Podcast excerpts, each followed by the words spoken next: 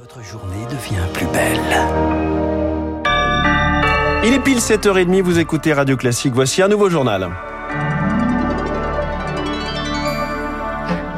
La matinale de Radio Classique avec François Geffrier. 7h30, c'est le journal essentiel de Charles Bonner qui commence avec des cris de joie. Ceux des Argentins après leur victoire en Coupe du Monde, la troisième dans leur histoire. Une séance de tir au but contre la France, la délivrance des joueurs de Lionel Messi et la joie dans les rues de Buenos Aires.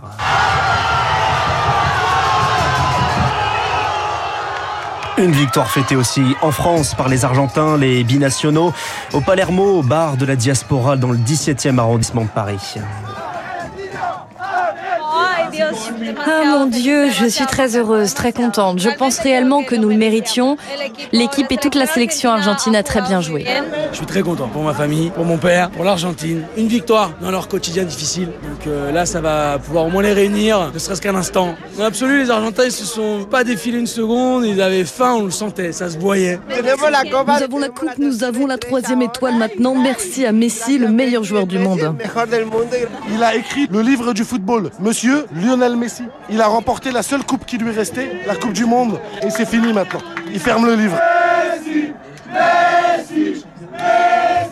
Voilà la joie des Argentins rencontrés par Julie Drouin l'opposé de la déception française, bien sûr, qui passe à côté d'un doublé historique et qui pensait, grâce à Kylian Mbappé, triple buteur, réaliser le retour gagnant de la déception aussi dans les mots et dans la voix du sélectionneur Didier Deschamps. On n'a pas fait ce qu'il fallait pendant pratiquement euh, une heure et après euh, on les a poussés dans les derniers retranchements. Euh, on a renversé une situation qui était très très compromise grâce à la qualité au mental. Mais quand on revient de nulle part et qu'on se rapproche et qu'on touche quelque chose et que ça nous échappe, c'est encore plus difficile à digérer. Mais c'est comme ça, il faut l'accepter. Didier Deschamps qui perd donc sa deuxième finale à la tête des Bleus après l'Euro 2016. Il donne rendez-vous en début d'année prochaine pour annoncer s'il continue à la tête d'une sélection devenue majeure dans le football mondial. Lui aussi tire son épingle du jeu, c'est l'émirat du Qatar. Les Qataris médiocres sur le terrain, il faut bien le dire, objet de toutes les critiques sur les droits humains, sur l'écologie. Mais l'objectif est atteint selon Vincent Chaudel, économiste à l'Observatoire Sport Business. Le Qatar a investi près de 220 milliards de dollars. Mais le vrai sujet n'est pas nécessairement de gagner de l'argent. Et on voit bien que si on veut faire la balance, l'équation ne sera pas favorable. En revanche, le Qatar, qui était mono-industrie, c'est-à-dire industrie du gaz, a désormais un deuxième pilier de son économie, qui va être le tourisme et le tourisme VIP pour concurrencer bah, son voisin qui est Dubaï. Grâce à cette Coupe du Monde, en 10 ans, le Qatar a multiplié par 4 sa capacité hôtelière, a fait progresser également sa capacité aéroportuaire et surtout, le Qatar désormais existe sur la carte du monde. L'économiste du sport Vincent Chaudel jouant par Rémi Vallès hier après le match. Quelques tensions dans plusieurs villes de France. Des projectiles lancés sur les forces de l'ordre à Lyon, des poubelles brûlées comme à Grenoble, à Bordeaux, Nice, tout comme sur les Champs-Élysées. Désormais, les Bleus vont pouvoir prendre quelques jours de vacances. Désormais, c'est l'heure du retour à la maison. Ils sont attendus vers 18h à Roissy-Charles de Gaulle. Le reste du programme n'est pas encore connu. Les Bleus seront reçus à l'Élysée dans quelques semaines. Oui, dans quelques semaines, et pas aujourd'hui, puisqu'Emmanuel Macron n'est pas à l'Élysée aujourd'hui. Oui, il était hier euh, au stade, on l'a longtemps vu, près des joueurs. Mais aujourd'hui, le président prend l'avion pour rejoindre les forces armées pour le traditionnel Noël des troupes Victor Fort. Pour cette séquence présidentielle dédiée aux questions de défense, direction le porte-avions Charles de Gaulle, le plus grand navire de guerre de la flotte française, actuellement au large de l'Égypte. Le président s'adressera ce soir aux quelques 1200 marins, un message de confiance et de soutien aux soldats, précise l'Élysée. Le Charles de Gaulle est en mission de trois mois pour sécuriser notamment l'espace aérien de l'OTAN.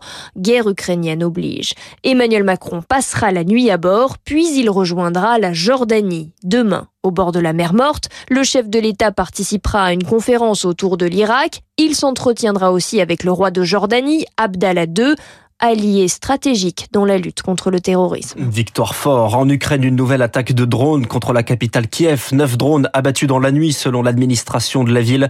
Dans la journée, le premier ministre britannique Rishi Sunak doit annoncer de nouvelles livraisons d'armes, notamment des munitions pour l'artillerie. La justice britannique rend aujourd'hui sa décision sur le projet du gouvernement d'expulser les demandeurs d'asile vers le Rwanda, le temps d'examiner leur dossier.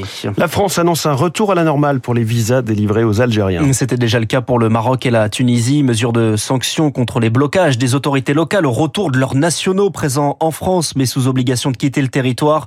Le retour à la normale, selon l'expression de Gérald Darmanin, est effectif depuis lundi dernier. Elle doit aboutir à un éventuel changement de la loi. La Convention citoyenne sur la fin de vie définit 10 enjeux prioritaires, parmi lesquels les formes extrêmes de souffrance psychique.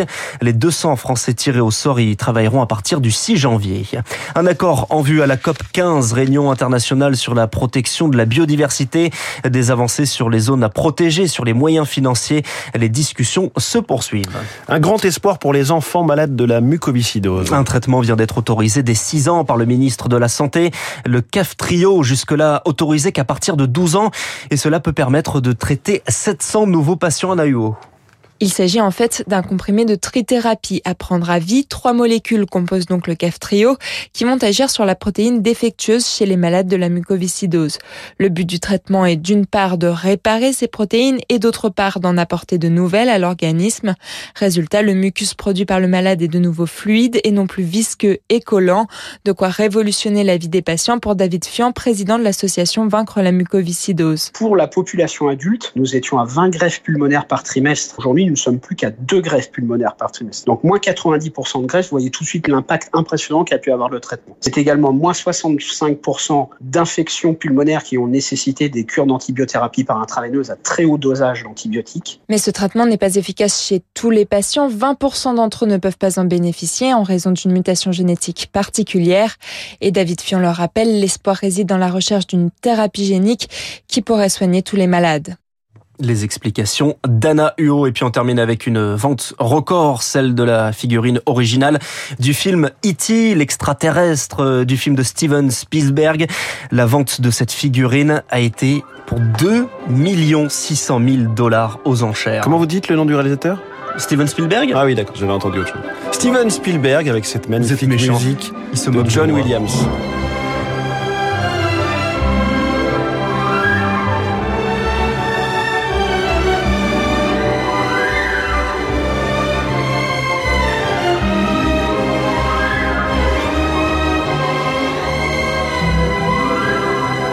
C'est splendide ce thème. On a l'impression que les Bleus ont gagné la Coupe du Monde quand on, entend ce genre de, de musique qui évoque une épopée ou tout simplement une bicyclette qui vole devant la Lune. Et voilà, c'est la, scène mythique du film E.T. de Steven Spielberg avec cette musique de John Williams.